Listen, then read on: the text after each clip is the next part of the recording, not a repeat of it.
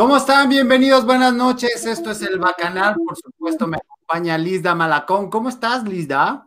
Muy bien, querido vecino Gabriel Sodi, ¿cómo estás? Bienvenido a todos ustedes, muy buenas noches. Hoy estamos de manteles largos, como de que no, pero antes de presentarles a nuestra querida invitada, yo les quiero recordar que se suscriban, le den like y por supuesto nos tienen que seguir para que la campanita solita luego les avise cuando ya comenzamos en vivo con un nuevo programa. Exactamente, tienen que activar todas las notificaciones para que les avise, porque luego dice algunas cuantas y luego no llega por eso y me reclaman de, oye, ¿por qué no? Este, todo, pero, pero muy a gusto. Hoy tenemos una invitada maravillosa, una mujer aguerrida, pero me gustaría que ella misma se describiera en sus propias palabras. Dicen que las acciones hablan muy bien o muy mal de uno solo. En su caso, yo me quedé así de todo eso. Entonces, vamos a ver el video em, y que ella misma se presente, ¿no? Y ahorita regresamos con ella. ¿Qué te parece, vecina? Me parece. Son 19 años ya recorriendo el estado de Zacatecas. Yo empecé muy joven en el servicio público. Ya no sabe uno cómo hablarles para que no se molesten corazoncitos. He hecho campaña tres veces, diputada local, diputada federal y la candidata a senadora. Y una vez fui plurinominal. Estamos ante la cuarta transformación, el legado de las tres primeras. La independencia nos legó la soberanía y nos quitó la tiranía de los virreyes. Hoy, en la cuarta transformación, se crea nuevamente a los virreyes. Yo soy una mujer sumamente disciplinada. Bueno, y es muy importante tener una clara división de poderes, un respeto a la división de poderes. Si la reforma dejó como herencia dotarnos de garantías y protección ante lo arbitrario en el uso del poder, la cuarta transformación propone la facultad discrecional del Ejecutivo de crear comisiones especiales para investigar y fiscalizar por encima de la ley. Porque las instituciones fuertes nos protegen a todas y a todos. Si la revolución nos dejó instituciones por encima de los hombres, la concentración del poder en la esfera máxima próxima al presidente es lo que se está haciendo en esta cuarta transformación. Estamos desvalijando las instituciones que nos dieron. Si desvalijamos las instituciones, la soberanía del país, la democracia, el mismo país estaría en riesgo. Nadie, puede, estar por encima de la ley. Nadie, puede estar por encima de la Constitución. No nos extrañemos de que la inversión energética se vaya del país porque los árbitros reguladores están cargados en la mano. Tengo 20 años con una discapacidad y la verdad es que yo soy muy, muy estricta conmigo misma. La defensa de las instituciones, la defensa del país nos conviene a todos. Que uno aprende a construir, pero cuando llegas al Congreso de la Unión, el PRI, el PAN y el PRD hicieron muchas cosas juntos. Eso hizo también que los tres partidos se unieran en torno a mi persona para ser la candidata.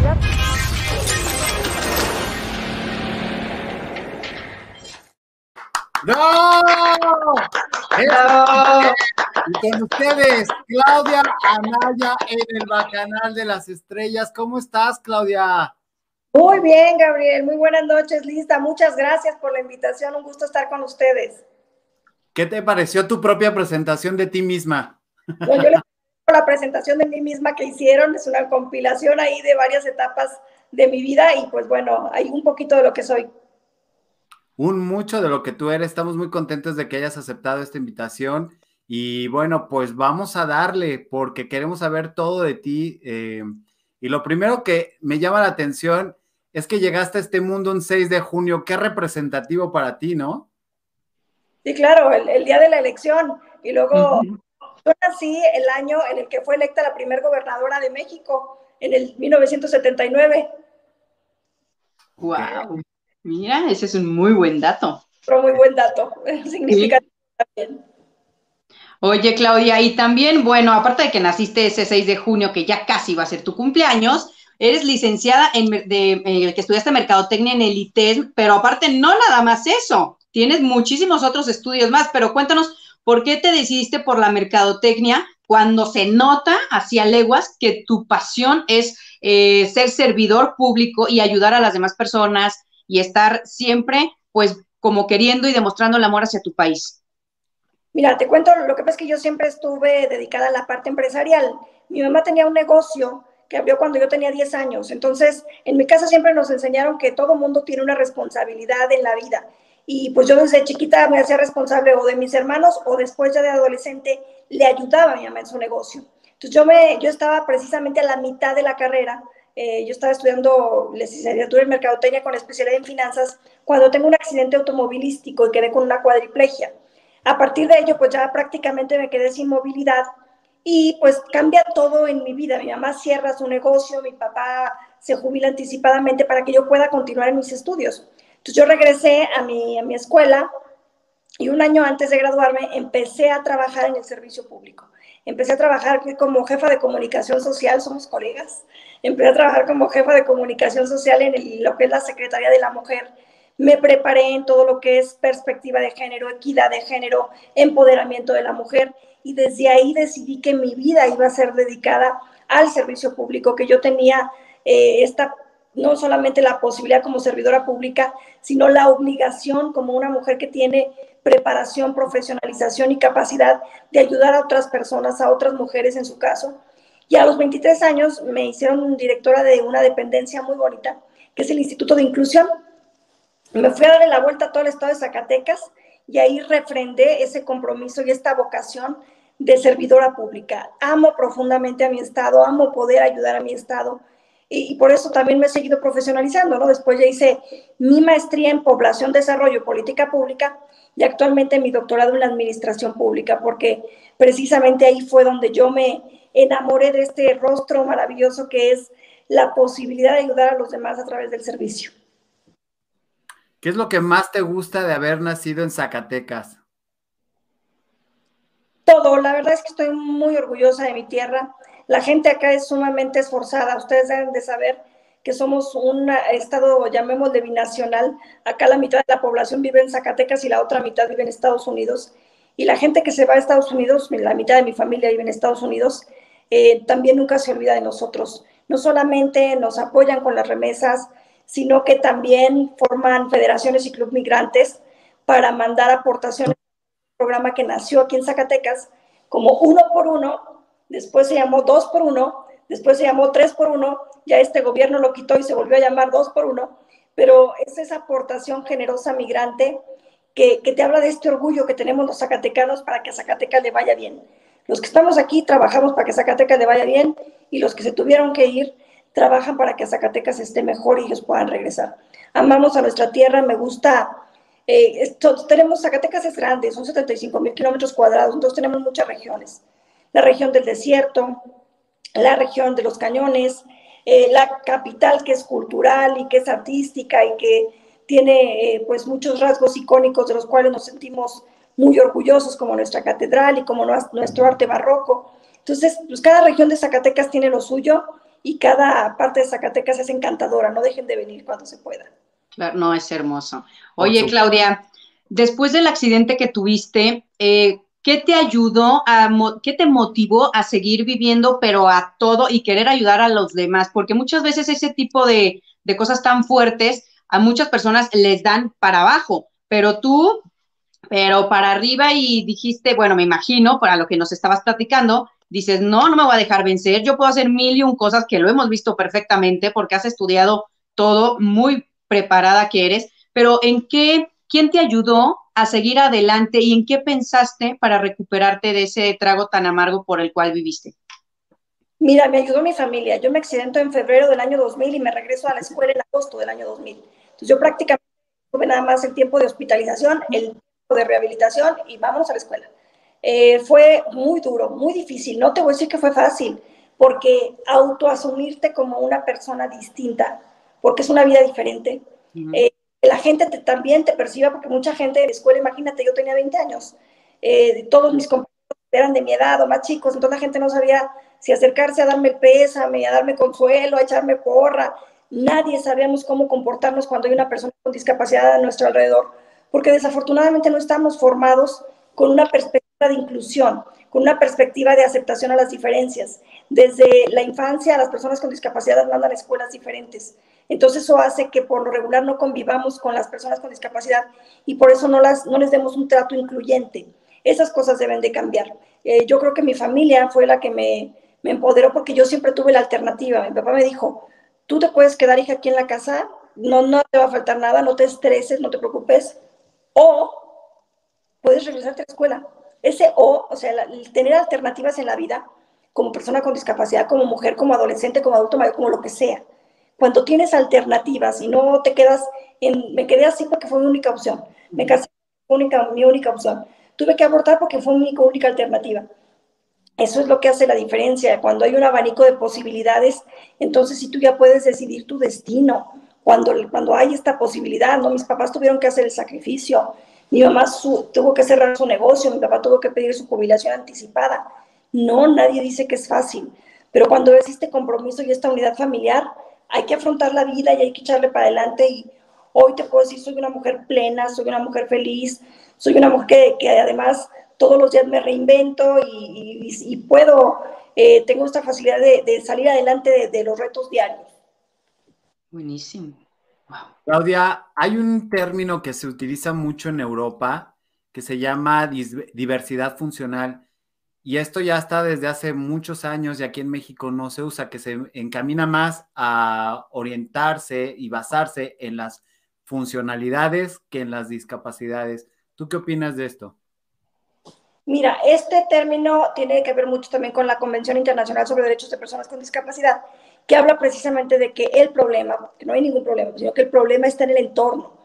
No es que la persona con discapacidad tenga un problema, sino que el entorno no está adaptado para que las personas puedan ser incluidas, porque es un entorno lleno de discriminación por factores culturales, por factores arquitectónicos, por muchas cosas que hacen que las personas en su diversidad no encajen. No solo las personas con discapacidad, cualquier otro grupo minoritario es eh, víctima o sufre de discriminación precisamente porque a veces queremos que todo sea uniforme y pues eso no, pues no, es la realidad del mundo. La realidad del mundo es la diversidad y entonces en ese sentido debemos de tratar de respetar, aceptar, incluir y, y darle este valor que tiene el ser distinto, porque siempre el ser distinto tiene una aportación. Ok. Claro. Oye, y cuando tú llegas por primera vez a la Cámara de Diputados, en México no tenemos una cultura sobre las personas con unas capacidades diferentes, por así decirlo, no sé, este, cómo le quieras, eh, porque ya es que nos están cambiando, ¿cómo era vecino diversidad funcional? Diversidad funcional. Ok, no hay rampas, por así decirlo, ¿no? Porque de repente tú vas en la calle y bueno, está una rampa y luego una rampa aquí y la otra acá. Es muy complicado para las personas que están en silla de ruedas. Entonces, tú cuando llegas por primera vez al Congreso, ¿estaba, estaba bien pues capacitado para que tú pudieras entrar, subir, bajar y todo eso? Mira, el problema a veces ni siquiera, o sea, sí, claro que te facilita la vida la accesibilidad, pero hay otras eh, barreras más grandes. Cuando yo llego, y les voy a contar esta anécdota porque es una cosa que me pasó y no nunca lo olvido. Eh, llegué a la Cámara de Diputados y me llega un compañero con sus botas vaqueras, su cinto piteado, sus sombreros, me dice, compañera, usted viene para la comisión de grupos vulnerables. Y yo volteo y le digo, ¿y tú vienes para la comisión de ganadería? Porque por la apariencia, ¿no? Yo fui en la de presupuesto, en la de Hacienda, eh, sí en la de grupos vulnerables, pero por una convicción, no porque yo tuviera que estar en silla de ruedas, tenía que estar en la comisión de grupos vulnerables, error, estar siempre prejuzgando a la gente por cómo se ve. ¿no? Entonces creo que tenemos que aprender a, hacer preguntas básicas cuando queremos entablar una conversación y dejar de ver eh, las cosas que nos llaman la atención, ¿no? El tatuaje, la silla, el bastón de invidente, eh, o sea, son obviedades y eso habla pues, de nuestra mala cultura para la inclusión y de nuestra propia capacidad para reconocer la capacidad y el talento en los demás. Claro. Hay una cosa que tú has peleado muchísimo desde que llegaste. Me, em, he visto varias entrevistas en las que mencionas que te ven y te encasillan o te mandan a la equidad de género o te mandan a la comisión de, personas de, con grupos de inclusión y todo eso. ¿Tú cómo has lidiado esta situación? Pero antes de que me contestes eso, déjame darle la bienvenida a los bacanos que están interesados y ya te están poniendo cosas bien bonitas y quiero que, que las compartirlas contigo antes de esa, de esa pregunta. Dice John Emanuel, yo la miré esta mañana y me encantó, dije, ojalá esté con Gabe, pues concedido. Mira, aquí está. Este, dice Maru Sánchez, falta mucho en nuestro país respecto a la inclusión, empezando por el lenguaje inclusivo, otro tema bastante polémico. Este, bienvenida, te saludan desde Mexicali, te, eh, desean la, mejor de las suertes en la candidatura, etcétera, etcétera. Bueno, pues regresando a esto, eh, ¿cómo has lidiado con esa, pues de alguna manera, estigma que te quieren mandar solamente a dos cosas, como si no puedas legislar para todos y, y ser incluyente verdaderamente? Mira, es que eso pasa cuando no te conocen y precisamente por eso reitero el tema de primero pregunta. A todo el mm. mundo primero preguntan qué le gusta, cómo le gusta. eso es muy importante para cualquier eh, formación de relaciones humanas. Solo me pasa la primera vez, me pasa cuando no me conocen. Ya después de que me conocen, o sea, yo cuando ya regresé, porque primero fui diputada federal 2009-2012, cuando fui diputada local, ya yo aquí fui presidenta de la Comisión de Seguridad Pública y Justicia. Y cuando fui diputada federal nuevamente en 2015-2018, directo a la Comisión de Economía y a la Comisión de Presupuesto, porque ya me conocían, porque ya eh, la gente sabe cuál es tu formación y ya sabe cuál es lo que, lo que puedes destacar, en lo que puedes ayudar a tu grupo parlamentario. Y ahora que entré al Senado de la República, directo a Comisión de Justicia, Comisión de Seguridad Pública, Gobernación, Hacienda, Justicia. O sea, la verdad es que eh, ya cuando te conocen, pues ya entonces sí dicen, manda a Claudia aquí porque aquí Claudia nos va a servir. Ya no es el estereotipo, ya no es esta este, imagen que tienen de, la silla de ruedas, sino que ya eh, conocen tu capacidad y saben a dónde mandarte. Claro. Oye, Claudia, en esta época en la que estamos viviendo, que la injerencia de la mujer es bastante, bastante fuerte, tú eres inspiración para muchísimas de nosotras y esa responsabilidad, bueno, por así denominarla, pero esa responsabilidad hace que tú actúes diferente. No, yo actúo siempre, soy la misma. La gente que me conoce de, la secundaria, la preparatoria, la universidad, ya como funcionaria pública, sabe que soy una persona auténtica.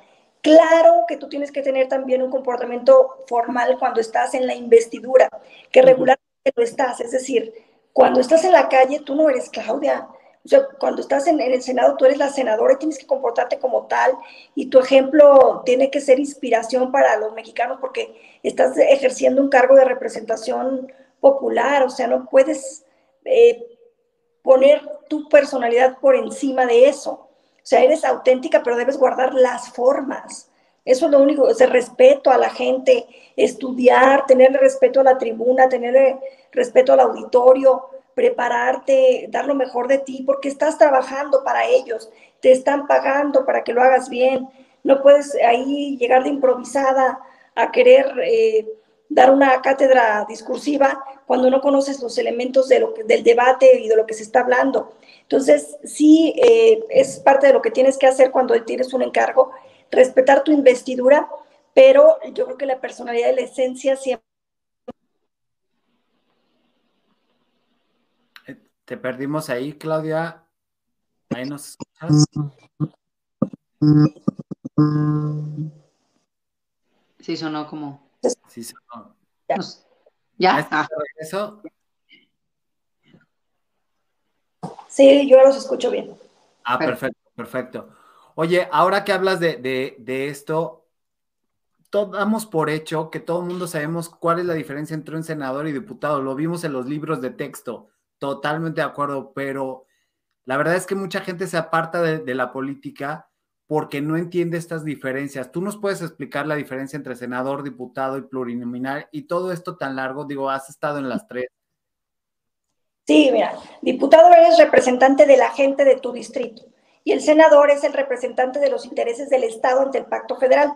Cuando eres diputado, por ejemplo, por darte así una, uno básico, y estás votando las leyes de ingresos, tú debes de pensar cómo le va a afectar el cobro de determinado impuesto a tu población. Pero cuando eres senador, tú debes de pensar cuánto de esa recaudación federal participable va a regresar a tu estado para beneficiarlo. Entonces, si te fijas, eh, aunque seas la misma persona, en la investidura que estás representando es diferente, el, interés que estás representando es distinto. En diputados estás representando a la gente, en el Senado estás representando a tu estado. Entonces, esa es una de las eh, diferencias. De mayoría relativa, pues cuando vas a la calle, tocas las puertas, te ganas con, el voto el espacio, y los de representación plurinominal eh, son aquellos que por votación del partido, pero que van perdiendo distritos, pero tuvieron alta votación, van llenando espacios y eso es para generar equilibrios en las cámaras.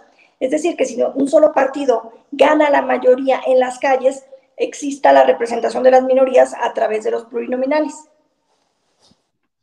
Ok. Exacto. Y hablando de plurinominal, 3, 2. hablando de plurinominal, cuéntanos cuando fuiste por primera vez plurinominal, porque empezaste como plurinominal, ¿no? Y con el PRD. Empecé, exacto, como pluri en el PRD. Esa fue mi primera vez que llegué a Cámara de Diputados. Háblanos de tu gestión ahí, por favor. Me encantó. Te digo que, llegué y fui a la Comisión de Presupuesto, que era mi gran anhelo, poder traer eh, pues a mi estado recursos y lo hicimos. Creamos el Fondo de Accesibilidad para Personas con Discapacidad, que ya no existe. Eh, tuvimos la posibilidad de generar mucho apoyo de Ramo 23 para que aquí se hicieran domos, trajimos el Instituto Politécnico Nacional Campus Zacatecas, uno de los pocos estados que tiene poli, ayudamos para que se hiciera el nuevo Hospital General en Zacatecas, terminamos la carretera San Luis Potosí, terminamos la carretera para Coahuila, terminamos la carretera para Durango, que son carreteras pues ya modernizadas de cuatro miles, en fin. Eh, eh, ese trabajo se hace con mucho cariño, con mucha pasión, porque tú logras transformar tu entorno con tu trabajo y eso siempre es una satisfacción. Esa fue mi primera vez en diputados. Que estabas también súper joven. ¿Qué tenías? ¿30 años? 30 años. Wow. Entonces, e, e, es una responsabilidad que es así como, eh, pues estás muy chavita, pues, para ser diputada de una vez. Y después de ahí seguiste como ahora, pero ahora ya no en onda local, sino ya federal, y ya estabas en otro nivel, por así denominarlo. ¿Cuál es la diferencia que tú sentiste entre, que es mucha, pues, entre lo local y lo federal? Primero fui diputada federal y después fui diputada local. Me gusta más ser diputada federal. Y si me dices si me gusta más ser diputada o senadora, también te puedo decir que la, o sea, son místicas distintas y el, el, ánimo y el espíritu de la Cámara de Diputados me gusta también. Eh, será porque fui seis años de mi vida diputada federal, dos años y medio de diputada local y dos años y medio de senadora. Será, será también que cuando fui diputada pude gestionar muchos millones de pesos de presupuesto para mi estado y ver y venir eh, y sentir cómo las cosas están cambiando te deja una satisfacción. Y será también que estos dos años pues me ha tocado ver cómo nos quitaron el fondo minero, me ha tocado ver cómo nos quitaron el 3 por 1, me ha tocado ver cómo nos quitaron el fondo de accesibilidad, el fondo metropolitano. Pues entonces estos dos años me ha tocado ver cómo se destruye todo lo que habíamos creado y pues eso también a lo mejor causa un desánimo eh, que te hace valorar menos la Cámara. No puede ser eso, pero es un espacio bonito. De hecho, yo salí del Senado de la República como la legisladora más productiva del país. En estos dos años y medio presenté más de 350 iniciativas. Entonces, ese trabajo me gusta, ese trabajo me gusta hacerlo, pero pues claro que el ánimo de lo que logras y no lo logras hacer en cada cámara, pues también te deja una sensación, ¿no? De cariño y de arropo. Será por eso que quiero más diputados, porque pude hacer mucho desde, para Zacatecas desde ahí. Claro. Y, lo local, pues me gusta más lo federal por lo mismo, porque allá tienes muchas posibilidades de, de puentes, de conexiones, de tocar puertas para traer proyectos, para hacer gestiones, y, y si ayudas a tu estado, pues eso también te gusta y desde lo local pues es una plataforma diferente. Claro.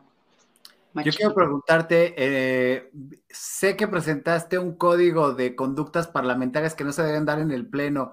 ¿Fue aceptado? ¿Cómo lo tomaron, cómo lo tomaron tus colegas? Porque algunos que no, no puedo creer que se comporten así siendo, siendo representantes de, de, de México y estando con esta investidura, no puedo entender muchas cosas. Sí, mira, mi anhelo de muchos años fue llegar a la Cámara de Senadores, por lo mismo que me gusta la carrera legislativa. Eh, y pues llegar y ver un Senado de tan baja calidad, con tanto insulto, eh, con tanta rebatinga, pues también decepciona, ¿no? Porque yo esperaba que estuviera ahí mi top ten de los políticos de México que me enseñaran el máximo del debate y el máximo de la legislación. Y pues no, o sea, la verdad que llegó una Cámara de bastante bajo nivel. Entonces, pues, con tanta agresión y con tanto insulto y concentrados más en la denostación que en la construcción, porque fíjate, el grupo parlamentario de Morena o en general los de Morena, aunque ganaron la elección de 2018, en vez de llegar contentos, llegaron enojados. Entonces, en ese sentido, pues te hacen pagar o te quieren hacer pagar su coraje o resentimiento, o yo no sé qué traigan, pero pues es un trato hostil. y eso también pues, te genera tal vez lo que te decía, ¿no? Ese ánimo de que fuiste más feliz en otro lugar o en otra cámara que en esa, que a la que tanto anhelaste llegar. Oye, Claudia, em, yo soy abogado y yo de repente veo pláticas que me da una frustración porque no respetan la constitución ni las leyes. ¿Cómo le hacías tú que estabas justo, o sea, dentro del ruedo, cuando veías que N cantidad de senadores pero violan la constitución al por mayor. ¿Cómo, cómo lidias tú con la frustración? Mira, yo procurara por lo menos dejar testimonio histórico con mi debate de que, pues de, evidenciar que estaban mal. Siempre subí bien estudiada y bien fundamentada de pues varias que incluso llevamos a controversia constitucional y se echaron para atrás, o por ejemplo la reforma que querían hacer a la Banjico, eh, en Senado no la pudimos detener, pero luego la detuvieron en diputados, o sea, sí hace uno su tarea, no tiene los números para detenerlos, pero tiene los argumentos y por lo menos eso queda para histórico. Ya lo que, sigue en el, siguiente paso es este, pues que la gente reflexione su voto rumbo al 21 que se renueva la Cámara de Diputados. Déjame, déjame leer algo que te está diciendo. Gabo, están de lujo. Qué bueno que invitaron a, esa gran mujer. Orgullo de Zacatecas. Felicidades a los tres. Muchas gracias, Marina. Gracias, Marina. Eh, hay mucha gente que te está saludando y todo eso, pero bueno, independientemente de los cargos políticos y todo eso, cuando llegas a casa, ¿qué te gusta ver? ¿Cómo o sea, ves series de televisión políticas? Eh, ¿Qué haces en, la, en, tu vida diaria fuera del escenario, que tu escenario es el político? ¿Qué haces fuera para relajarte? A mí me gusta hacer ejercicio.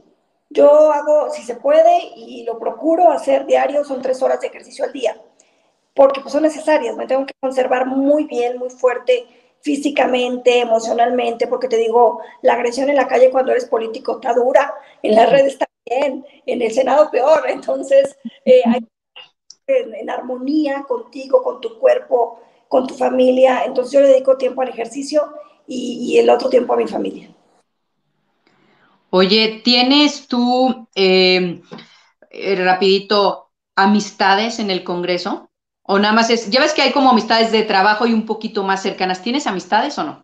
Sí, porque luego hay gente a la que admiras y a la que quieres y a la que, o sea, yo te decía, hay gente de, que tú dices, wow, wow, está de mala calidad, pero hay una Beatriz Paredes que es una dorada y que es de esa gente de la que aprendes, hay una Josefina Vázquez Mota, o sea, en todos los grupos parlamentarios hay gente que vale la pena, pues yo nomás te hablo de pues que la mayoría o en la generalidad de repente terminamos en absurdos, pues, por, por el tema de la calidad que hay, pero no, no, hay tipazas y tipazos en el Congreso que no solamente son amistades de temporada o de legislatura, sino que te los llevas para toda tu vida. Claro.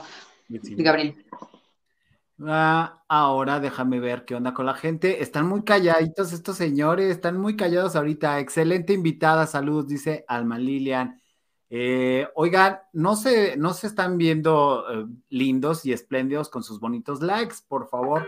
Recuerden dejar su. nos saludan también desde España. Desde España, hola. Eh, excelente entrevista, gran candidata para tan importante responsabilidad. Saludos, muchas gracias. Pues háganse ver, mis reyes. Ahora están como muy, muy tranquilitos, cuando normalmente están, pero aguerridos y todo eso, pues eso está bonito. Claudia, eh, en algún momento de tu gestión has invitado a que la gente, de tus gestiones anteriores, perdóname, has invitado a la gente a que participe contigo, te mande sus eh, pues carencias, sus propuestas y todo eso. ¿Sigues haciéndolo? Siempre, siempre he tenido eh, oficina de atención ciudadana. Siempre. Cuando soy diputada federal o local o senadora, siempre. Y es mi espacio con la gente. Entonces, cuando eres federal y tienes que ir y venir, eh, yo dedico todos los viernes para audiencia ciudadana. Y ahora que fue por la pandemia, tuvimos que atender vía redes sociales. Ahorita que ya empezó, bueno, que dejé el cargo y que estoy en, primero en la pre-campaña, ahorita en la intercampaña, pues dejamos eso de lado porque no lo, puede, no lo permite la ley electoral, pero eh, siempre que tengo un encargo, procuro tener mi oficina de atención ciudadana, dar audiencias personales, estar en constante contacto con la gente, pues para saber el sentir de lo que está pasando. Entonces, en realidad estoy en México, pero nunca he dejado Zacatecas. Oye, Claudia, y bueno, en septiembre del 2020 eh, tuviste COVID. Cuéntanos cómo fue esta experiencia, dónde te contagiaste, qué pasó, qué tanto tiempo estuviste eh, pues fuera de circulación, por así denominarlo. ¿Cómo fue tu experiencia con esta enfermedad que nos trae a todos en jaque? Sí, pues yo creo que el contagio, porque uno nunca tiene la certeza de dónde sucedió, yo creo que fue en, en una sesión que muy maratónica, a las 8 de la mañana, terminamos a las 8 de la mañana del día siguiente, empezamos a las 8 de la noche, perdón, terminamos a las 8 de la mañana, y fue en la antigua casona de Jicotencatl porque estaba tomado el Senado de la República, la sede actual, y nos tuvimos que ir a la otra sede. Entonces es un espacio cerrado, con poca ventilación, ahí no tenemos oficinas los senadores, nos la aventamos ahí en vivo 12 horas en el Pleno, creo, yo sospecho que fue ahí. Y pues bueno, ya después me, me hice la prueba, eh, porque justamente de ahí salió un brote y al Senado no nos dejaron volver a la siguiente sesión si no llegabas con tu prueba y ahí me enteré pues que traía el COVID.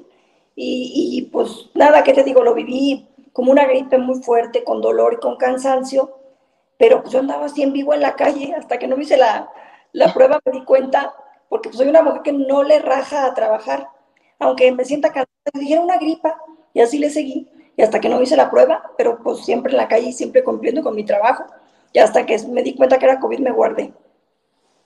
Claro. ¿Qué tan fácil es eh, dejar un cargo que te gusta tanto y claramente te llena, porque hasta la, expresión en la cara te cambia, dejarlo en pausa de alguna manera para eh, pues aspirar a otro muchísimo más grande? ¿Cómo, ¿Cómo haces esto? Bueno, es que me cargo de senadora me encanta, me encanta ser legisladora, pero si yo lo hice y si me fui de mi Zacatecas amado, o me voy tres días de la semana, porque yo vivo tres días allá, tres días en Zacatecas, tres días en México, si lo hice fue por el profundo amor que le tengo a mi tierra. Entonces, qué mejor posibilidad de ayudar a Zacatecas, qué mejor posibilidad de servir a Zacatecas que desde el gobierno del Estado. Claro. Oye, Claudia, tú vas a...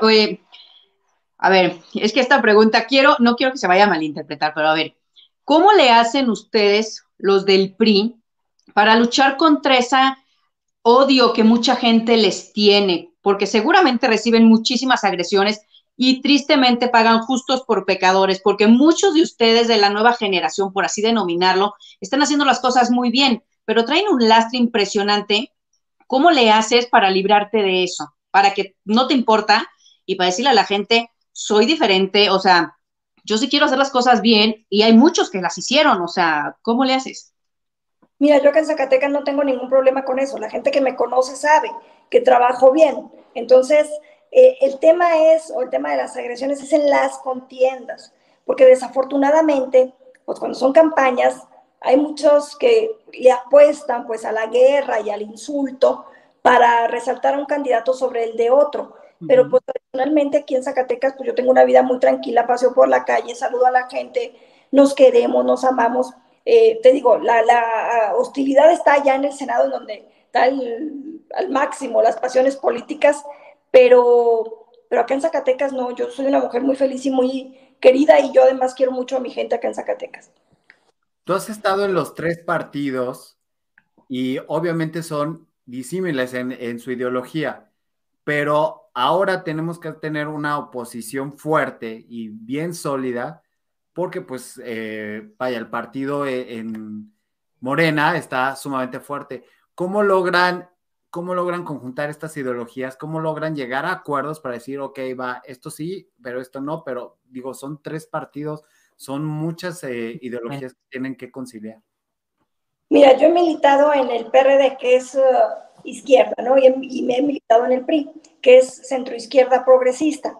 Eh, entonces, en el PAN, ahora que se arma esta gran coalición, lo que se hace es precisamente armar una plataforma con las similitudes que tienen los estatutos de los tres partidos y no con las diferencias. Cuando vas a un cargo de diputación, por ejemplo, tú ya sabes que en territorio el candidato es del PAN y que cuando llegue al cargo será de la bancada del PAN y que seguirá las plataformas de su partido. Para el caso del gobierno del Estado decidimos hacer un programa de gobierno sustentado y fundado en las coincidencias de los tres partidos y no en las diferencias. Claro, ya con esto es mucho más sencillo. A ver, vamos a ver eh, nuestros queridos, el pueblo iba a decir, pero nuestros queridos amigos, ¿qué nos dicen? Los bacanos, porque... Los bacanos, dice Alfonso Estrada. Buenas noches, Lisa y Gabriel. Excelente invitada, la licenciada Claudia Naya. Me gustaría preguntarle su postura sobre las series y telenovelas que hablan de política. Por ejemplo, ¿qué opina de nada personal?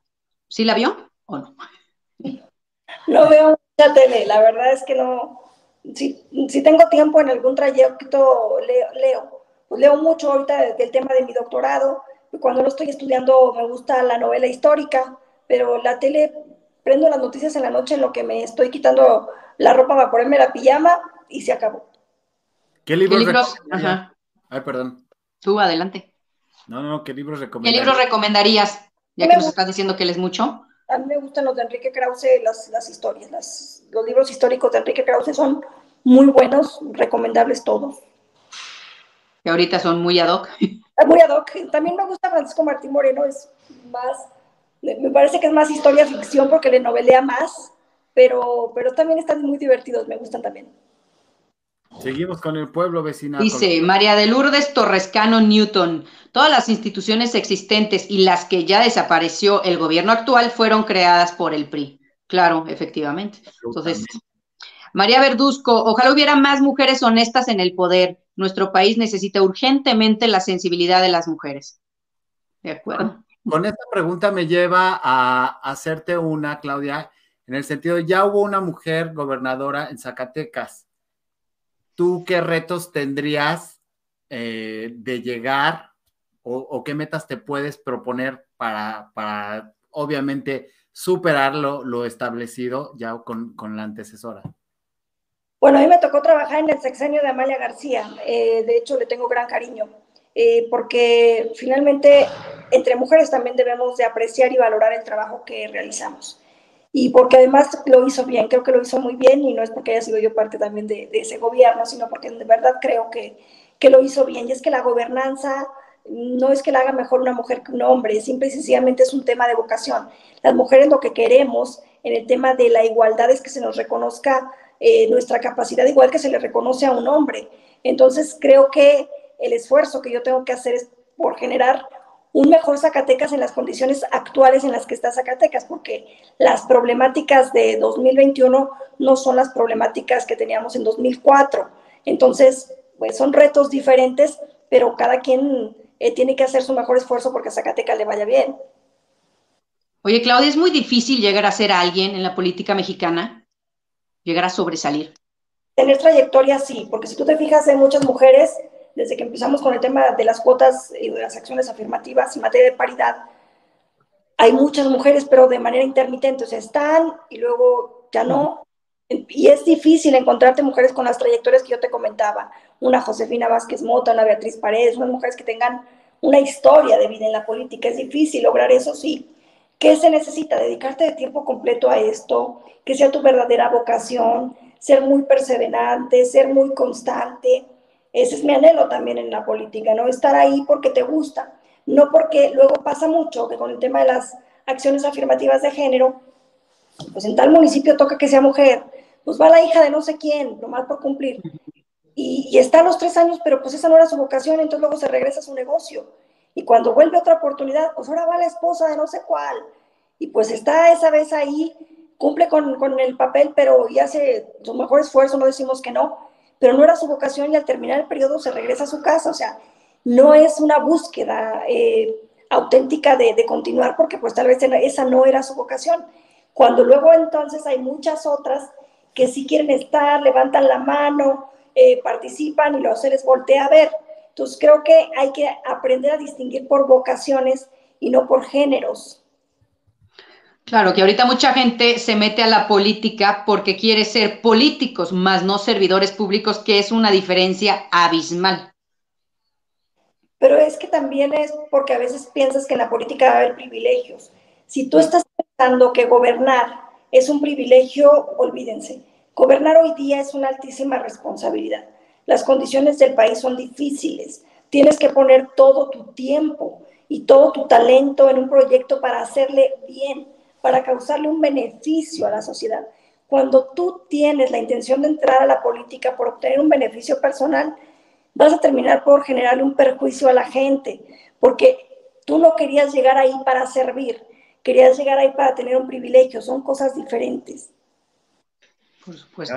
Déjame, déjame pasarte una pregunta que de, los bacanos que dice Alfonso Estrada, en cuestión política, queridos Luis de Gabriel, pregúntale a la licenciada Naya, las coaliciones entre partidos, ¿creen que se pueda, creen que pueden detener la maquinaria que trae Morena? Yo creo que eso depende de la gente. Si la gente, los perfiles que están en la contienda, más allá de las maquinarias de las coaliciones, estamos del otro lado, porque estoy cierta que esta coalición PRI-PAN-PRD, que incluso hizo que los partidos modificaran sus estatutos para poder coaligarse, hizo también un gran esfuerzo de seleccionar perfiles que a los tres les representaran orgullo, confianza, eh, de poder dar ese respaldo de unidad. Entonces, yo invitaría a la gente a revisar historias, perfiles, trayectorias, currículums, indagar en el pasado para ver quién ha dado resultados, quién ha podido cumplir con sus responsabilidades cuando las ha tenido y con eso tomar la decisión. Totalmente, es una corresponsabilidad de todos. Gracias a Malilian, también a, eh, Bella Bella, también que se puso bella y espléndida. Por ahí, este Mollito dice: ¿Las dos cámaras pueden presionar al Ejecutivo para acelerar la compra de vacunas? Sí, porque, a ver, el tema tiene que ver con presupuesto. Las cámaras, y sobre todo la Cámara de Diputados, debió de haber presupuestado este año mucho más recurso para la compra de vacunas y no lo hacen. Entonces, hay países que están teniendo una vacunación más rápida porque le han dedicado más presupuesto. Ok, vecina. Claro. Oye, Claudia, ¿qué opinas de los estados federalistas, de la Unión de Federalistas? Que son, eh, bueno, ya sabemos cuáles son, ¿no? declararon de la alianza. Exactamente. Mira, creo que, hicieron un frente por la necesidad de hacerlo. la, ley de coordinación fiscal, que es la manera en la que se reparte el presupuesto de egresos de la federación, eh, respecto a la recaudación, siempre te habla de que de cada peso que se recaude, el 80% es para la federación, el 15% para los estados y el 5% para los municipios. El 15% para los estados es muy poco, es insuficiente. Nunca había habido problema, porque la Cámara de Diputados del 80% que se queda la federación podía orientar a las entidades federativas fondos adicionales, como los que yo les comentaba, los del Fondo Fondo Región, 3 por 1. Entonces, había un adicional presupuestal para cada estado para que pudiera sacar adelante eh, pues sus necesidades. Entonces, llega este nuevo gobierno, se termina esta facultad de, bueno, los diputados federales actuales dejan de lado su facultad de asignar el presupuesto, nos quedamos únicamente con lo que marca la ley de coordinación fiscal, que son aportaciones y participaciones, es decir, este 15% que les estoy comentando, y empieza una situación financiera compleja para todas las entidades federativas. Entonces, yo veo que estos gobernadores se unen por esta necesidad de decir, oye, espérame, lo que me estás mandando es insuficiente. Antes me mandaban más a través de la compensación que se hacía con los adicionales de diputados y hoy día todo esto me tiene una complejidad porque finalmente los problemas están en los municipios, los problemas están en el Estado y la federación se queda con el recurso. Entonces, pues, yo, yo comprendo esta postura como diputada que fui porque estoy viendo que las finanzas de los estados se han deteriorado, se han precarizado y que los gobernadores están teniendo problemas serios para poder atender a la gente. Por supuesto. Híjoles. Oye, ¿cómo le haces para tener tu vida familiar aparte de la laboral? Para que no se mezclen. Pues es que, bueno, yo lo que hago es que, yo no sé, mis papás no son nada entrometidos, entonces no tengo problema con eso. Sí, pero estás de acuerdo que aún así la prensa muchas veces sí es demasiado entrometida y se meten cosas de las, de las personas que no debería de meterse. Entonces. Ah, pero eso es cuando tienes una vida muy intensa. Yo tengo una vida que muy aburrida. Porque... no, mira, mi vida es mi familia, es mi trabajo, es este, mis ejercicios. Entonces, como que, como que a quién le puede, o sea, cuando he hecho un, nunca en mi vida he hecho un escándalo, nunca en mi vida o sea, no, no hay manera, soy la aburrición andando. Nada de eso. Dice Jesús que nos manda a saludar su suegra María Elena Estrada, muchas gracias. Igualmente, gracias por vernos. Dice Scarlett Tumero, ¿qué opina Claudia Naya de los candidatos de la farándula y el deporte? Gran pregunta. Mira, yo creo que todo el mundo tiene el derecho de participar. Finalmente, quien decide es la gente.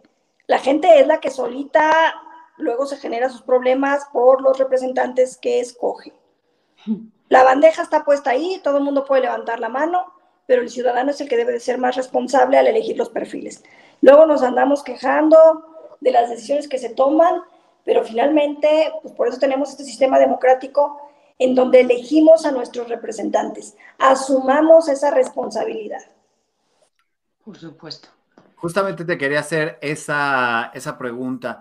Siempre, históricamente, los mexicanos dejamos que diputados plurinominales, eh, locales, federales, senadores, todo lo, todo lo que comprende el gobierno, hagan todo lo necesario y nosotros como ciudadanos, desde casa, muy a gusto, viendo telenovelas, sin importar lo que ustedes hacen, hasta que nos afecten el bolsillo.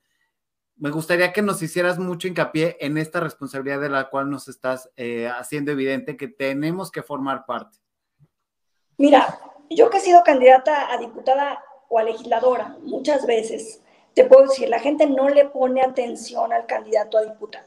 La gente quiere saber quién va a ser su presidente municipal y su gobernador.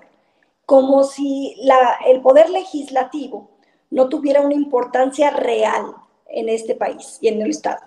Eh, lo cierto es que si no tenemos bien clara eh, la conceptualización de lo que significa la división de poderes y de lo que significa el equilibrio de poderes, eh, difícilmente le vamos a poder dar la importancia al cargo de representación que tiene un diputado. Y es sumamente importante porque cuando estamos hablando de la orientación de presupuestos, cuando estamos hablando de la modificación de la Constitución para crear una institución o para destruir una institución, cuando estamos hablando de restringir derechos, cuando estamos hablando de esas decisiones, las hace la Cámara de Diputados. No le ponemos la atención a ese cargo que es bien importante. Entonces, yo sí soy de la idea, señoras, señores, el cargo del presidente municipal sí es importante, el cargo del gobernador también lo es, pero póngale también atención al perfil de quién va a ser su diputado. Agarren al candidato que más les guste y asuman con él el compromiso de que esté en constante contacto con ustedes para que tengan audiencias que ustedes puedan vigilar, opinar sobre sus decisiones, incidir en ellos.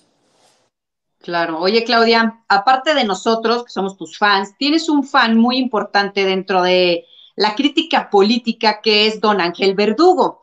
Él, pues bueno, es un crítico maravilloso que ya ha estado dos veces aquí en el Bacanal y que es un amigazo de nosotros, pero yo quiero que nos platiques cómo ves tú esta bozal que le quieren poner a la prensa, sobre todo a la libertad de expresión. Terrible, es algo que no podemos permitir. Muchos años nos hemos tardado en construir un país con mucha más democracia, con mucha más apertura en cuestión de vocerías. No podemos ahora irnos para atrás en derechos y en garantías. Yo no tengo el honor de conocer a don Ángel, pero lo admiro mucho y además le agradezco la generosidad con la que él se ha referido a mi persona. Y yo lo que hago también todos los días es actuar de manera correcta para que estas personas que tienen esa opinión de mí nunca se sientan defraudados. Yo siempre voy a actuar con responsabilidad y con honorabilidad para nunca fallarle a la gente que ha hablado por mí. Qué bonito. Debería haber muchas Claudias Anayas, oye, por favor. Demasiado, es que bueno. Alfonso Estrada, que está muy participativo, dice que la política es arte y no debe mezclarse con otras corrientes. Licenciada Anaya, ¿está de acuerdo el trato que da Catón y Francisco Martín Moreno a héroes y figuras históricas? ¿Debe haber límites, precisamente hablando de la libertad de expresión? No, creo que deben de, permitirse y de hecho son garantías eh, la manera de expresarse. Yo creo que aquí lo que hay es preferencias. Los auditorios siempre escogemos pues a cuál medio, a cuál eh, comentarista es al que queremos seguir y eso también es parte de la libertad, ¿no? Entonces, qué bueno que exista pluralidad para que eh, nos den, llene ahora sí que a todos los gustos.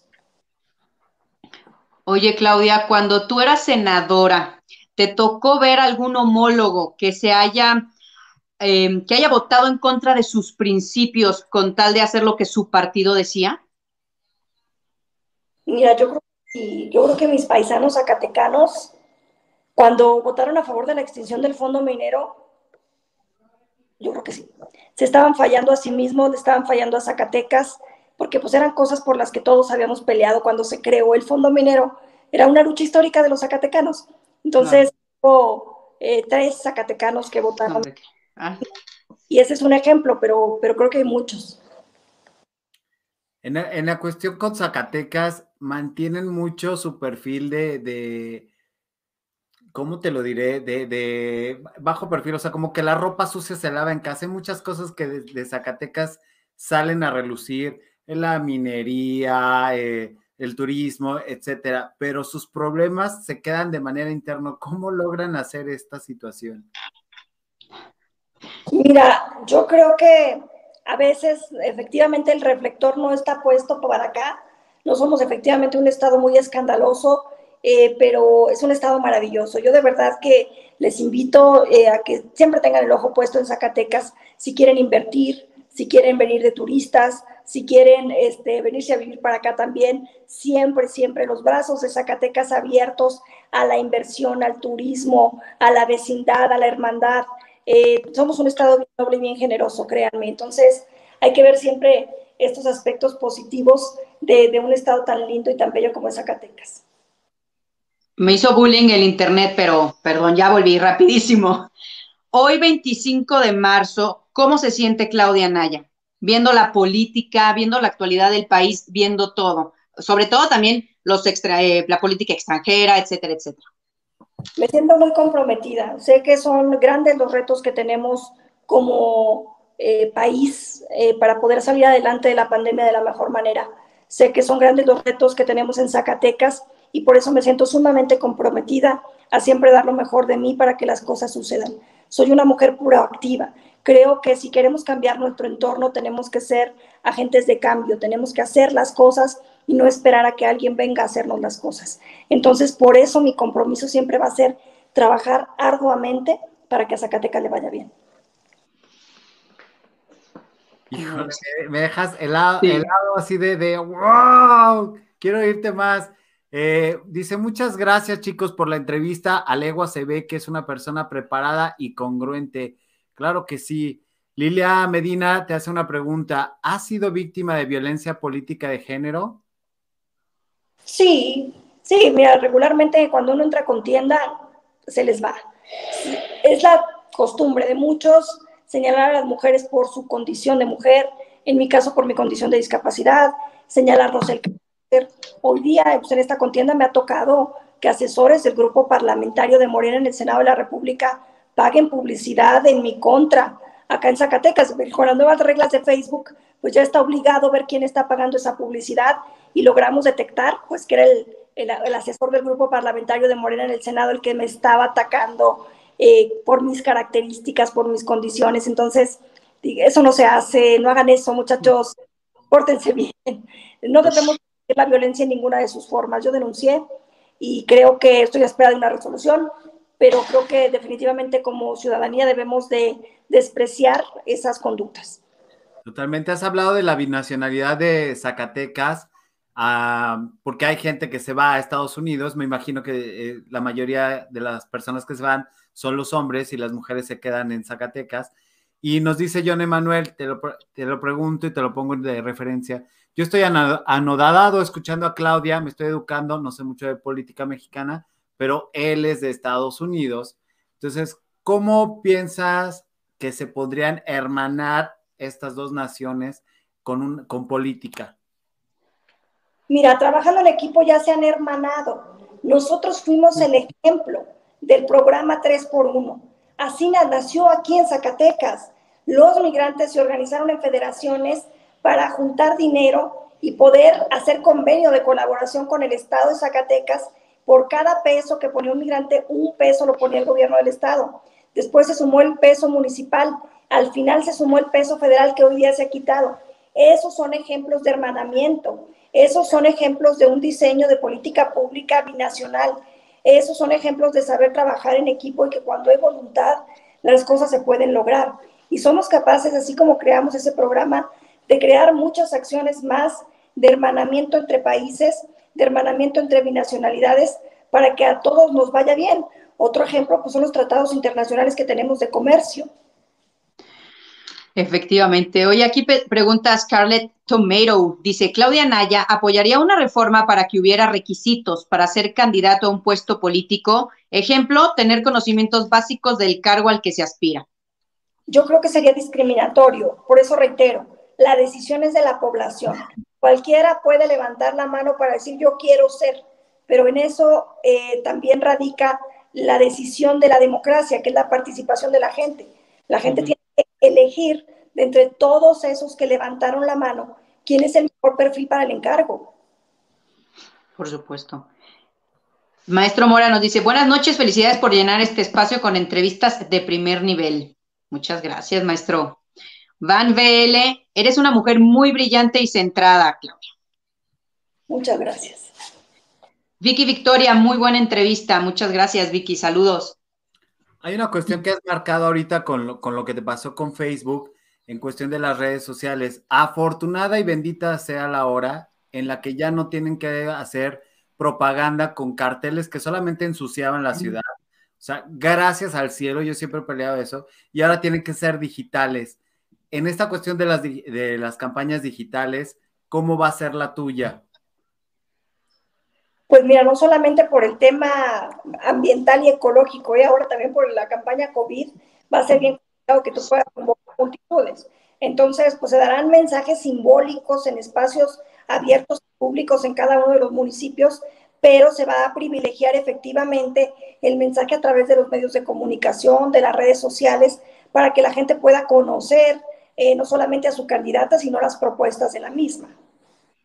Oye, y ahorita que hay tanto joven que le vale como un pepino, por así decirlo, la política, ¿cómo le va a llegar Claudia Naya a esos jóvenes que pues no les importa tanto votar y que pues les vale lo que pasa el 6 de junio, ¿no? Total. Yo creo que el diseño del mensaje, debe de haber mensajes para comunicarte con la gente del campo, mensajes para comunicarte con la gente de la ciudad, mensajes también para los distintos grupos poblacionales por eh, estrato socioeconómico y por edad. Eh, a los auditorios hay que hablarles en un lenguaje en el que entiendan. Y yo he aprendido también a hacer eso porque miren, en la tribuna le estás hablando a la gente, le estás hablando a los legisladores y le estás hablando a los medios de comunicación. Entonces hay que saber estructurar mensajes para que todos entiendan lo que estás diciendo. Igual yo en tantos años de carrera, de recorrer los 58 municipios, sé cómo hablarle a cada auditorio cuando estoy con ellos para que podamos comprendernos, entendernos y trabajar en equipo. En el, ámbito agropecuario, ¿cómo, ¿cómo te gustaría que fueran las cosas? Porque de repente veo que es, es un sector que tenemos un tanto olvidado. Mira, propuestas ahorita por sector no puedo dar, porque la campaña está por iniciar exactamente en 10 días y es cuando la oferta política es legalmente permisible para los candidatos. Ahorita pues yo puedo hablar de mi pasado, como les he hablado y como les agradezco, pero ya le pediría a la gente de Zacatecas y a todo el país, estén pendientes, el próximo 4 de abril arrancan las campañas políticas en, varias entidades federativas, en otras tantas ya empezaron, estén pendientes de, de Zacatecas, volteen el ojo principalmente a donde estamos participando las mujeres para que se logren generar las condiciones de igualdad en la contienda. Ahí a veces cuando están participando mujeres, eh, pues nos dejan ahí solas, este, se le pone más atención a donde hay contienda de hombres y yo creo que es importante en esta que es la elección más grande del país y sobre todo en esta que es una elección en donde van la mayor cantidad de mujeres a participar, que todos estemos pendientes de que la contienda sea justa, de que la contienda sea equitativa, de que no se hagan violencia política de género, de que no se cometan delitos electorales y estar pendientes, claro, los ciudadanos principalmente que van a votar en cada estado de las propuestas. La propuesta es importante, la propuesta te habla del perfil del candidato, de la capacidad del candidato, entonces hay que poner mucha atención en eso. Ok, voy a poner tu página de Facebook para que te contacten. Eh, solamente pueden aquí o anteriormente que hacías gestión, tenías un correo electrónico, ¿todavía lo sigues teniendo? Ahí está, si tú te fijas, me pueden escribir un messenger privado. Eh, por ahí estamos en contacto con toda la gente y también síganme en Twitter y siempre en la mejor disposición de estar en contacto con ustedes. Vecina. Oye, ¿ya pensaste más o menos en, yo sé que no se puede hablar de campañas, pero en tu gabinete va a haber muchas mujeres o vas a tener, ¿tienes tú alguna como mentalidad de que sea? ¿Mane? Mira, yo te, te comento, yo fui de las legisladoras que presenté la reforma constitucional de paridad en todo. Y esto significa no solamente que vamos de candidatas en la mitad de los cargos, sino que a partir de las próximas administraciones, la mitad de los gabinetes municipales y estatales tienen que estar conformados por mujeres. Buenísimo, ¿no? Muy bueno. Sí. Claudia Naya, la mejor opción, nuestra gobernadora, mujer preparada, capaz. Eh, algunos, eh, algunos candidatos siguen su función y utilizan el presupuesto de su mandato actual para promoverse. Clara Burgrada dijo que es la candidata más fuerte. Pues así son esos señores. Ese no vaya. A legua se nota que es una mujer muy preparada, mucho éxito en las votaciones. Pues no, nada más hay que desearle éxito, hay que salir a votar y justamente si ya, si ya les convenció, si ya les pareció, que no está todavía en campaña, pero pues vino a platicarnos de su historia para que la conozcan un poquito más. Silvia García dice, excelente entrevista, una mujer bien preparada y educada, y así quisiera tener mujeres en la política de Monterrey. Y de todo México. No, de todo México.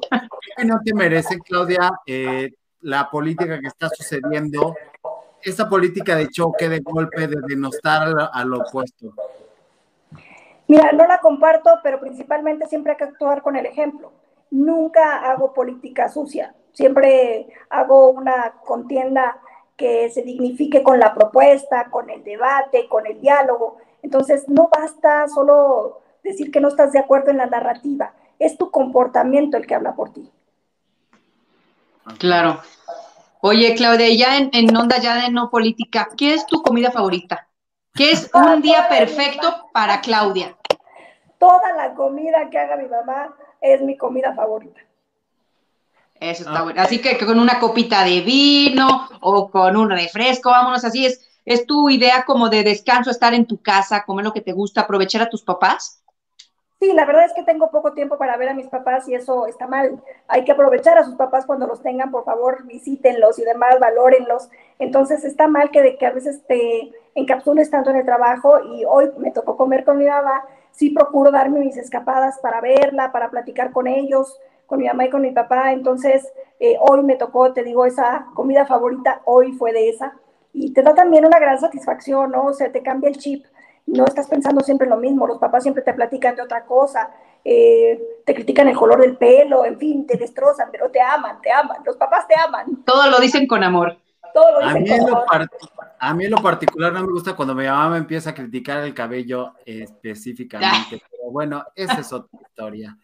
Dice Mollito, al estar escuchando atentamente, deduzco que tiene la suficiente preparación política y académica.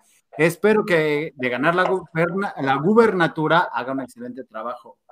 Yo también, yo también. Yo espero que, que si ganas, Claudia, que así va a ser, nos invites por favor a los Dorados de Villa. Claro, bienvenidos. Qué cosa más siempre. buena, por Dios. Claro que sí. Bueno, pues esta, a- haz- a- algo más que quisieras agregar en esta bonita entrevista donde te conocimos, lo mismo en a nivel personal que a nivel laboral. Pues agradecerles mucho la posibilidad de tener esta ventana de comunicación con la gente de todo el país, de conocer también a su auditorio, de estar con ustedes, decirle a la gente que se sigan cuidando mucho, todavía estamos en la pandemia, a veces nos relajamos, pero hay que ser muy disciplinados en nuestro cuidado por nuestra salud y por los de los demás, pero también como un reconocimiento al personal de la salud que lleva un año rifándosela por nosotros. Entonces, actuamos con muchísima responsabilidad, usen el cubrebocas, la sana distancia siempre presente y sobre todo, este, pues tener esta conciencia social. Somos responsables de nuestro entorno y de nuestra persona. Exactamente. Y por último, pues, ¿cómo recomendarías, por qué tendríamos que conocer Zacatecas? Ya lo dijiste, pero quisiera que lo, que lo reiteraras. Mira, vénganse a los museos. Todos los museos de Zacatecas son de primerísimo nivel. Tenemos un Museo de Arte Virreinal de Guadalupe, Zacatecas, tenemos el Museo Rafael Coronel, tenemos el Museo Pedro Coronel, tenemos el Museo Francisco Goitia, tenemos el Museo de Arte Moderno de Manuel Felgueres. Entonces, no solamente en cuestión de, de museos, sino que también tenemos pueblos mágicos, zonas típicas, sierra de órganos, tenemos eh, también zonas arqueológicas, gran gastronomía y sobre todo eh, una gran calidez que van a encontrar en cada uno de los zacatecanos y zacatecanas que nos encanta recibir turistas. Híjoles, Claudia, pues muchísimas gracias. De verdad es que ha sido un honor estar, eh, que nos hayas acompañado hoy en el Bacanal. A todos ustedes que nos ven, muchas gracias. Recuerden de seguir a Claudia aquí en Facebook, en Twitter, de pensar muy bien, bueno, de ir a votar y pues bueno, acuérdense de ver las campañas y todo eso, pero échenle ganitas porque está en juego nuestro hermoso y bellísimo país. Y como dice Roger Bobbitt, y sí, los dorados son buenísimos. Totalmente. Muchas gracias, Claudia. La verdad es que eres la primera y espero que no sea la última. O sea, eres la madrina, eres la primera que abre este conocimiento de, de los candidatos. Esperamos que muchos más como tú, aguerridos, tengan y se animen, porque luego como que les da miedito hablar de su vida personal y todo eso, pero pues esperemos que vengan más, ¿no? Que se animen ya al verse aquí. Y queremos agradecer tu tiempo, tu disposición con el Bacanal y pues muchas, muchas gracias. Mil gracias a ustedes. Muy buenas noches. Lisa, un gusto, un gusto, Gabo. Hasta pronto. Muchas gracias, que estés Muchas gracias, Claudia. Cuídate mucho y suerte. Gracias. Ha sido la participación de, Claudia Anaya. Qué gusto conocerla. O me quedé así de wow. Oye, me da lástima no vivir en Zacatecas. Por los dorados. No, aparte de los dorados, pero para usar bien mi voto, caray. No, pues sí, la verdad es que sí, ojalá que hubiera más mujeres como ella. ¿Cómo están, queridos bacanos? ¿Qué, les pareció? Cuéntenos, mira, vive el Cerro de la Bufa, éxito en su campaña, este, éxito en su campaña, eh, vive el Cerro de la Bufa otra vez, adentrarme el show del Edén, me gusta, pero me da claustrofobia, subo mucho. Todo eso, ay, Zacatecas, qué bonito es, me gusta ver el Titanic, desde el funicular el Titanic. ¿De qué hablas? Ya no entendí. Es muy, muy bonito Zacatecas, vecino. Hay que ir, hay que ir ya que gane Claudia, que nos lleve a los Dorados y nos dé ahí un tour. Ojalá que sí gane, la verdad es que ya vimos que es una gran candidata. Y sí, como vimos, o sea, conoce todos los partidos, conoce toda la gente, conoce lo que falta, conoce todo, todo, entonces pues estaría increíble. Oye, yo sé que, que sería discriminación hacer que una persona eh, tenga determinados requisitos para ser diputado, ¿no? Pero si realmente los diputados estuvieran mm, una miseria preparados como lo está Claudia, sería otro país, ¿no? Yo sí soy a veces de la idea de que por lo menos que sepan, pues, de leyes o por lo menos de cultura general, ¿no? Pero pues bueno. Totalmente. Como dice Van BL, adorada. Ojalá que los oriundos de Zacatecas se elijan bien. Sí, totalmente. O sea, como bien dijo, hizo mucho hincapié en que la responsabilidad es conjunta de ellos de presentar buenas propuestas y de nosotros de elegir bien al candidato y exigirle resultados. Eso me encantó, la verdad. Pues es como debe ser, la verdad. No la tiene nada fácil. Zacatecas es un pueblo muy bonito. No he ido, pero dicen que es bonito, dice Bollito. Sí, sí, es muy bonito. Sí, exactamente. Vecina, hemos llegado al final. Te agradezco muchísimo que hayas venido a apoyarme en estas entrevistas políticas, pero pues platícanos de tu canal, mi vida santa. Por Tú sabes que me encanta la política y este y los espectáculos también, ¿cómo de que no? Y por eso estamos en el Bacanal, porque amamos los espectáculos y la política por igual. Pero acuérdense que en Lisa Malacón a la una de la tarde mañana los veo para platicar de telenovelas y vamos a tener un tema, bueno, muy famoso ¿Se los digo o no se los digo? ¿Tú qué crees? Pues, Vamos a hablar de RBD y todo ese fenómeno que se ha hecho a nivel mundial desde que empezó hasta ahorita. Y va a estar muy, muy padre. Y obviamente es viernes de resumen de telenovelas para que no se lo pierdan. Y después a las 6:30, aquí con mi adorado vecino y con Dianita, tenemos el Bacanal de las Estrellas. Para que se suscriban al mío y que se. es que, ¿sabes qué? Tenía mucha sed entonces dije, ay, un vasito porque no se vea tan gacho. tenemos, bueno, yo hoy, por lo menos los jueves, tengo tres programas, entonces llega un momento que ya, ay, con la pena, si Chumel sale, ay, si, si el Jordi sale bebiendo whisky y le sube el rating, ay, pues por no, ¿por qué no? Digo. Ay, no, el mío es agüita, ¿eh? Nomás. Ah, no, imagínate, si no, ya luego, soy Claudia, no, ¿cómo así? Parecía huevo cartoon, pues no. Exactamente. Amigos, les dejé una pregunta abierta, no sean mal rollo, atiendan. Pónmela de nuevo, maestro Mora, porque la verdad es que... Ah, Pero leímos una del maestro, a ver cuál es. No sé cuál sea, porque ya llega un momento que se pierde en el chat con este sistema. Vuelven a, poner aquí mientras. Dice Aitana, lo más hermoso es Guanajuato, concuerdo contigo, Aitana, pero también Zacatecas es ah, bueno, yo amo a mi país, la verdad, y me encanta viajar, me encanta conocer y todo eso. Este, Carol Bigger ahí defendiendo al maestro Mora como buena moderadora, adorada. Este, pues ya nada más necesitamos eso. Mira, en lo, que el maestro Mora pone su pregunta, yo nomás la recuerdo, acuérdense de, suscribirse a mi canal también, ¿eh? No sean gachos. Dice Marina Rodríguez, es una mujer excelente, congruente con lo que piensa y hace. Ejemplo para las chairas que ni saben ni pueden y están como zombies sin respetarse a sí mismas como mujeres, aplauden a López como focas. sí, es verdad. Y ni aún obstante con todo lo del señor este, este, vio el apoyo ni nada, ¿eh? O sea, se manchó. Roger Bobbitt, Guanajuato es otro nivel, es bello Guanajuato, muy, muy bello. Quiero imaginar que Roger Bobbitt es de Guanajuato y Aitana también. Oigan, este maestro Mora, ya no estamos esperando tu pregunta, mi vida, porque tengo que aquí se pierde en el, chat, en este sistema. Vive el Cerro de la Bufa, es lo último que tengo de ti, maestro Mora, y necesitamos tu última pregunta ya para, para atenderte y ya para, para contestártela. Exactamente, ya para irnos, ya les dijo la vecina dónde lo pueden encontrar. Síganla en TikTok, también está súper divertida ahí. Ah, ya. ¿Qué opinan ustedes sobre ejecutar en México una revolución cultural, vecina? Híjoles, es que, pues debería, estaría bueno, te voy a decir por qué. Porque la gente, bueno, muchas veces el gobierno no quiere que la gente piense, porque si la gente piensa, pues ya no va a votar por ellos. Entonces, lo bueno es que hay educación, pero pues si no hay cultura ni educación, pues estamos en las mismas, ¿no? Entonces, yo sí creo que debería de ser la prioridad la educación, impresionantemente, para que así con hechos y palabras y demostrarle las cosas, sea, me imagino que eso te refieres a revolución cultural, ¿no? Sí, eh, yo también creo, maestro Mora, que en una revolución cultural tiene que haber caudillos, no solamente dejar que alguien la organice sino vamos a organizarla. Y tiene que ver también en el cambio de estructuras de pensamiento. Decirle a las personas, por, ejemplo, por ejemplo, algo bien, bien, este, bien ad hoc con el tema que tuvimos.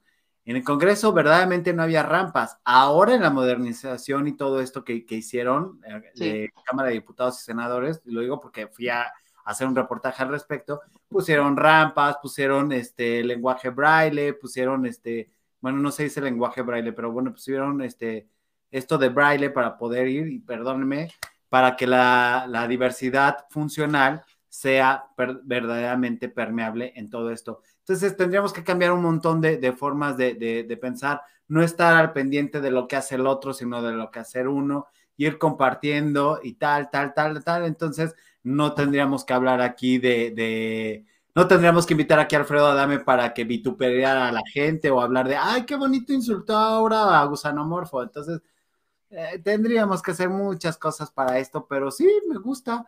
Me gusta, dice que dice Roger que dejó su corazón en Guanajuato. Ah, pues ya nos los contarás. con razón.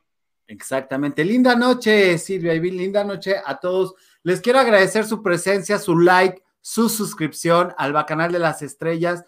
Eh, estamos muy contentos, muy orgullosos porque pues eh, la candidata eh, Claudia Naya fue la primera, espero que muchos más se animen. Hemos extendido muchas invitaciones, a ver si llegan. Dice Armando 420, dice, ¿vas a invitar a los de Morena? Pues yo no, pero si vienen y quieren venir, probablemente. Pero la verdad es que tendrían que aguantar mucha vara para, para venir aquí y no creo. Tendrían que ser igual de cínicos que Atolini. Ah, ay, ay, ese. Vamos ya, vecina, nada menos de Pero bueno, nos vamos. ya nos vamos. Cuídense mucho, pasen lo bonito y sueñen bien bonito y descansen. Mañana a las una y luego a las 6:30, ¿eh? Acuérdense, ahí los veo. Exactamente. Ay, ¿dónde está el cagüino? ¿Está?